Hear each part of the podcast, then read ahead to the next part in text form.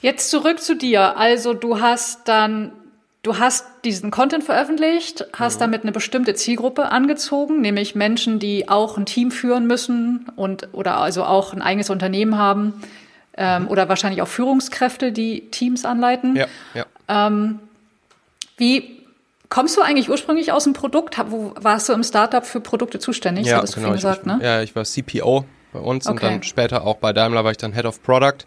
Okay. Und ja, ich bin, ich bin klassischer Produkttyp. Okay. Wie hast du denn deine Angebote, die du jetzt hast? Weil ich finde hm. das ein so faszinierendes Thema, wie man hm. ähm, die, die Strategie hinter Produkten, wie, ähm, wie hast du das entworfen? Also das sieht jetzt nicht so aus von außen, als hätte wäre das auch organisch gewachsen, sondern schon sehr gut durchdacht. Ja, ich habe ja jetzt, ich habe jetzt wirklich ja verschiedenste Produkte, die ich sozusagen aufgebaut habe auf dieses, auf dieses Reich, auf diese, auf diese Reichweitenplattform, könnte man sagen. Mhm. So, das fing halt an, das fing an mit einfach ein bisschen Reichweitenvermarktung. Ne? Das mache ich, das mache ich heutzutage auch noch dass ich zum Beispiel Partner im Podcast bewerbe, die ich cool finde, die ich irgendwie, wo ich vielleicht eine eigene Story zu habe, die ich vielleicht selbst nutze und wo ich wirklich guten Gewissens sagen kann, jo, die kann ich meinem Publikum weiterempfehlen. Das ist natürlich so das allererste, was man, woran man denkt, wenn man jetzt ein Reichweiten-Business sich, sich mhm. aufgebaut hat.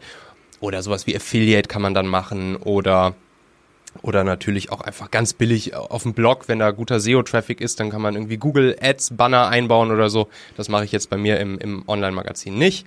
Aber das sind so die ersten Schritte. Und so war es auch bei mir im Prinzip so der, der erste Schritt, ein bisschen Reichweitenvermarktung. Die, ich weiß noch, die ersten, die ersten 400 Euro habe ich verdient dann mit, sozusagen mit meinem mit meinem Content-Business da, als ich dann einmal, einmal eine erste Podcast-Werbung gemacht habe für für irgendein Tool, ich weiß sogar gar nicht mehr, was es genau ist, ein Tool, was auf Personio aufsetzt.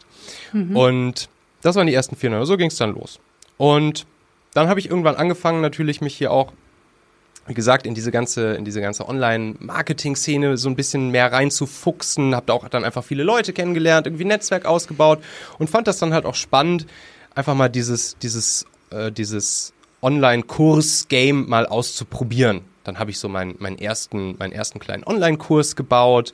Das war die Zieleformel. Da geht es einfach nur darum, wie man sich sozusagen seine persönlichen Ziele steckt und dann dafür sorgt, dass man auch jeden Tag sie auch wirklich geil erreichen kann und damit vorankommt. Dachte, ja, probiere ich mal aus und dann launch ich so ein Ding mal. Hatte ich dann ja schon eine, E-Mail-Liste, irgendwie zu dem Zeitpunkt so 3000 Leute drin oder so und habe einfach mal geguckt, was passiert und habe gemerkt, ey, guck mal, das funktioniert ja irgendwie.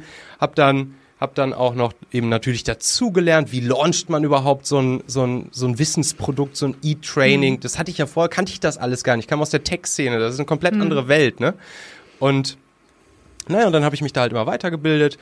Und ja, und jetzt kam dann, dann kam sozusagen irgendwann das erste wirklich große Produkt mit dazu. Das war dann Talentmagnet Performance Recruiting.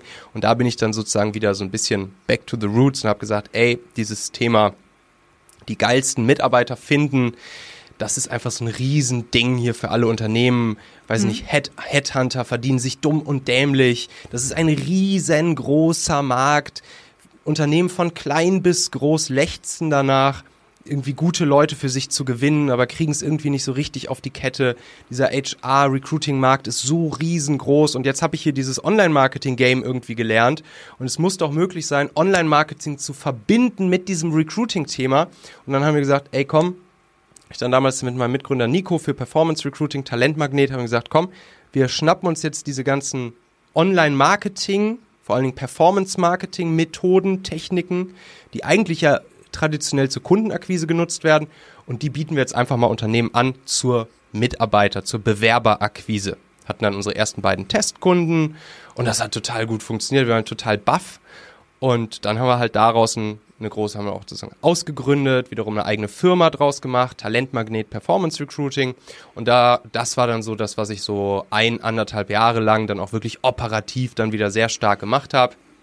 Talentmagnet. Mhm. So, dann hat Nico das Ding irgendwann operativ übernommen. Ich bin da jetzt operativ ziemlich raus. Ja, und jetzt bin ich sozusagen dabei, das nächste Baby zu bauen. Und, ähm, und das, das nächste größere Baby, zwischendurch habe ich dann immer noch wieder auch wieder einzelne, einzelne Trainings gemacht, jetzt wie zum Beispiel das LinkedIn-Training, die LinkedIn-Formel, weil ich auch gesehen habe, ey, LinkedIn ist mhm. einfach ein Riesenthema, da habe ich mir ein Wissen angeeignet.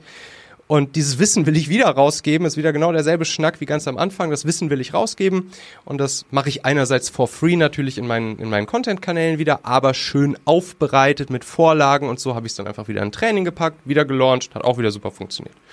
Und so kam es dann sozusagen auch zum, zum nächsten Thema, hier das Performance-Content-System.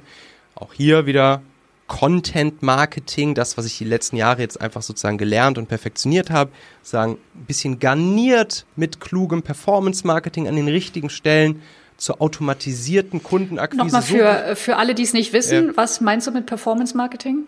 Mit Performance Marketing mache ich im Prinzip bezahlte Reichweite, also Reichweite mhm. einkaufen, ne, über, über Werbeanzeigen bei Facebook, Instagram, YouTube, TikTok, mhm. äh, LinkedIn etc. So, das ist Performance Marketing. Und da sozusagen ein bisschen im Kontrast dazu steht ja Content Marketing, wo wir sozusagen über, über organische Reichweite oder über, ja, über organische Reichweite sozusagen Aufmerksamkeit generieren wollen. Mhm. Man kann aber beides super smart miteinander kombinieren, um sich auch unabhängig von Facebook, Google und Co. zu machen. Ja und trotzdem sie dazu zu nutzen, sich seinen eigenen Zielgruppenbesitz aufzubauen. So habe ich es ja auch gemacht. Bei mir haben sich insgesamt mittlerweile so 30, 40.000 Leute im E-Mail-Verteiler eingetragen und das eben genau aus diesem, aus diesem Mix heraus, aus Content plus gespiekt mit Performance an den richtigen Stellen. Und auch das habe ich dann einfach nur wieder systematisiert für meine eigenen Produkte gebaut, wie zum Beispiel Talentmagnet oder für die LinkedIn-Formel oder für meine Leaders Toolbox und so weiter und so fort. Da habe ich das immer schön gebaut, perfektioniert, dokumentiert, systematisiert und jetzt schnappe ich mir einfach nur diese Dokumentation, dieses System, diese Vorlagen, die ich mir selbst eigentlich alle gebaut habe, öffne sie sozusagen für andere, so dass andere sich dann auch so ein Performance-Content-System, wie ich es eben nenne, äh, bauen können. Und das ist, jetzt, das ist jetzt das nächste Baby, was ich dann esse. Und so kam es dann eigentlich schon relativ organisch, dass ich im Prinzip ein Produkt nach dem nächsten auf diese Grundreichweite draufgebaut habe, mit der es eben ganz am Anfang losging okay. in dieser Zielgruppe. Jetzt zum Thema Performance Marketing. Da mhm. ähm, wie arbeitest du da mit deinen Kunden zusammen? Was genau ist da das Angebot? Meine lieben Podcast-Hörer, wenn dir gefällt, was du hier regelmäßig hörst, dann würde ich dir empfehlen, auch hin und wieder mal in meinem YouTube-Kanal vorbeizuschauen. Dort bekommst du dann nämlich solchen Content hier nur eben zusätzlich noch auf der Bildspur. Ich zeige ja immer viele Praxisbeispiele, Erklärgrafiken und Vorlagen, die du sofort für euch anwenden kannst. Ich habe einen Kurzlink eingerichtet, der dich direkt zum YouTube-Kanal bringt unter xhauer.com/yt für YouTube. xhauer.com slash yt. Klicke dort gern einfach auf Abonnieren, so siehst du dann auch automatisch einmal pro Woche, wenn ich ein neues Video rausgebracht habe und kannst einfach entscheiden, ob du es dir ansehen möchtest.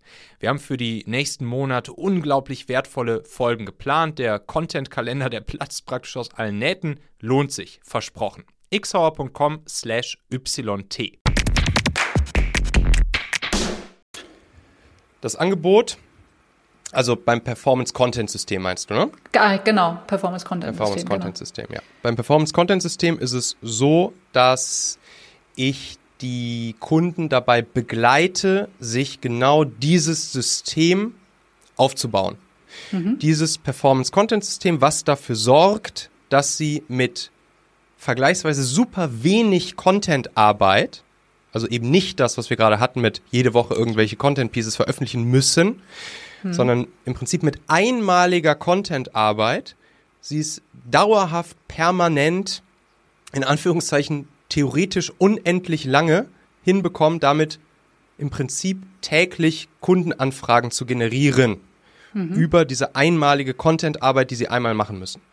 Und sich damit dann erstens frei machen von Kaltakquise, Direktansprache, wo einfach viele Leute keinen kein Bock drauf haben sich davon freimachen können oder es auch zusätzlich noch, wenn ich habe zum Beispiel auch viele mittelständische Unternehmen dann als Kunden, die haben dann, die haben dann einen, die haben dann ein Sales-Team, was aktiv rausgeht, aber die wollen sich halt trotzdem auch noch inbound sozusagen Sog-Marketing aufbauen. Mhm. Ähm, für die ist das dann auch super cool, weil dann, sobald sie es einmal laufen haben, dieses System, kommen dann eben auch automatisiert sozusagen die Anfragen rein durch diesen eben Mix mhm. aus Content plus Performance. Mhm. Und sie bauen sich damit, und ich glaube, das ist ja auch ein großes Thema von dir, dann auch ihren eigenen Zielgruppenbesitz auf in Form ihrer eigenen E-Mail-Liste Ja. und zwar mit den richtigen Leuten aus ihrer richtigen Zielgruppe und machen sich damit dann eben auch langfristig unabhängig von Facebook, Google und Co. Weil, wissen wir alle, muss nur mal einer kurz, ein Zuckerberg nur mal kurz am Algorithmus-Schräubchen drehen, schon kann es sein, dass die Reichweite weg ist. Äh, Datenschutz. Die Reichweite, die Reichweite ist ja schon weg. Daran hat er ja schon geschraubt Ja, seit ja, vor genau. ein paar Ja, Jahren. gut, das war ja das große Beben. Genau. Genau. Wenn man jetzt LinkedIn oder TikTok, da ist sie noch da, die organische Reichweite.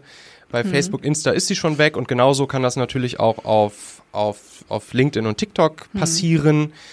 So und äh, ja, und dementsprechend bauen sie sich eben auch einfach ihren eigenen Zielgruppenbesitz Mhm. auf und das ist so unendlich wichtig. Das heißt, ähm, um jetzt das Thema Produkt abzuschließen, bevor Mhm. wir vielleicht über so ein paar konkrete ähm, Marketing-Sachen sprechen können. Ähm, Mhm. Das heißt, du betreust Kunden aus dem Mittelstand dabei, das aufzusetzen. Mhm. Und hast du da auch vor, äh, in Zukunft ähm, mit Online-Kursen zu arbeiten oder wie, wie gehst du das Thema, ich finde aber das Thema Produktstrategie Ja. so spannend. Ich weiß nicht, Ja, kennst okay. du das Buch von den Grombergs, die Produkttreppe? Ja, ja, kenne ich. Ja, ist cool. Ähm, Hm? Das finde ich auch ganz, ganz gut. Kannst du, ähm, also du musst jetzt nicht aus dem Nähkästchen plaudern, aber vielleicht, Mhm. Doch, äh, Kein Problem. wie, wie du darüber nachdenkst. Denkst du über verschiedene Price Points nach oder, ähm, weil da steckt ja auch viel von deiner Zeit drin. Oder Ja. hast du schon ein Team auch? Das finde ich auch eine spannende Mhm. Frage. Oder machst du das hauptsächlich allein? Ja, Team, kleines Team, wir sind jetzt zu dritt. Mhm. Und also drei Feste sozusagen bei uns hier im Team.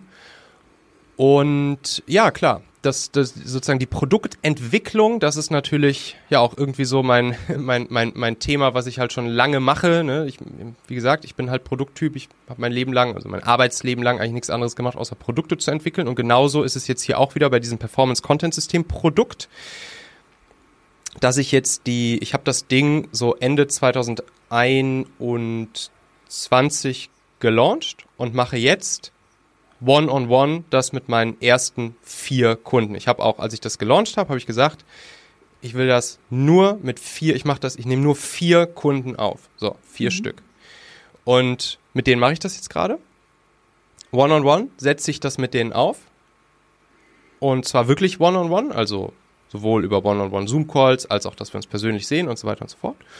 Und während ich das One-on-One jetzt gerade mit denen mache, baue ich sozusagen das Produkt überhaupt erstmal fertig. Das heißt, ich, ich, äh, ich dokumentiere jetzt alles nochmal. Ich habe zwar schon alles für mich intern dokumentiert, aber ich mache es jetzt nochmal so, dass es auch wirklich ja, schön alles ready für Externe ist.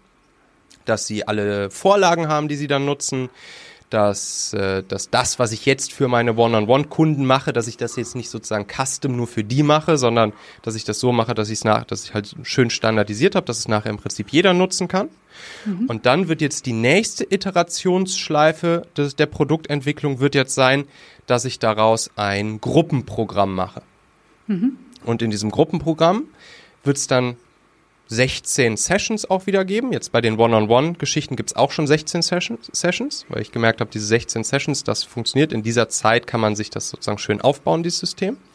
Dann wird es im Gruppenprogramm auch wieder 16 Sessions geben, aber dann eben nicht mehr One-on-One, sondern eben in kleinen Gruppen, die auch dann sinnvoll sind, so zusammengemixt zu sein und dann auch sozusagen ja auch noch zusätzlich gegenseitig von sich lernen können, die richtigen Fragen stellen und so weiter. Und das wird jetzt die nächste Stufe sein. Die wird jetzt dann im, im, äh, im Mai rauskommen. Und ja, und dann wird sich zeigen, wie es von da an weitergeht mit der nächsten oder der übernächsten Stufe. Ne? Also dann ist es immer noch so, dass es 16 Live-Sessions sind, aber eben in der Gruppe. Und dann wäre ja jetzt wahrscheinlich, da bist du jetzt mehr Expertin für als ich, aber dann wäre ja wahrscheinlich die nächste Evolutionsstufe sowas wie, dass es dann eben gar nicht mehr 16 Live-Sessions geben würde, sondern dass es eben zum Beispiel den Grund-Content als Selbstlernbereich geben würde und dann zusätzliche, zusätzliche Live-Sessions, vielleicht für Fragen, für Feedback und so weiter und so fort. Ne? Genau. Ja. Und so und so werde ich jetzt dann auch sozusagen Schritt für Schritt das Produkt in eine in eine ja, skalierbarere, standardisiertere Richtung bauen. Mir ist natürlich immer super wichtig, dass, dass darunter die Qualität nicht leidet, sondern eher noch zunimmt. Aber das ist allein ja schon dadurch gegeben, weil mit jeder Iterationsstufe lerne ich natürlich auch dazu, was den Leuten wichtig ist, was die Fragen sind, welche Vorlagen sie vielleicht noch brauchen, welche Probleme sie reinlaufen, sodass ich das dann beim nächsten Mal immer wieder ausmerzen kann.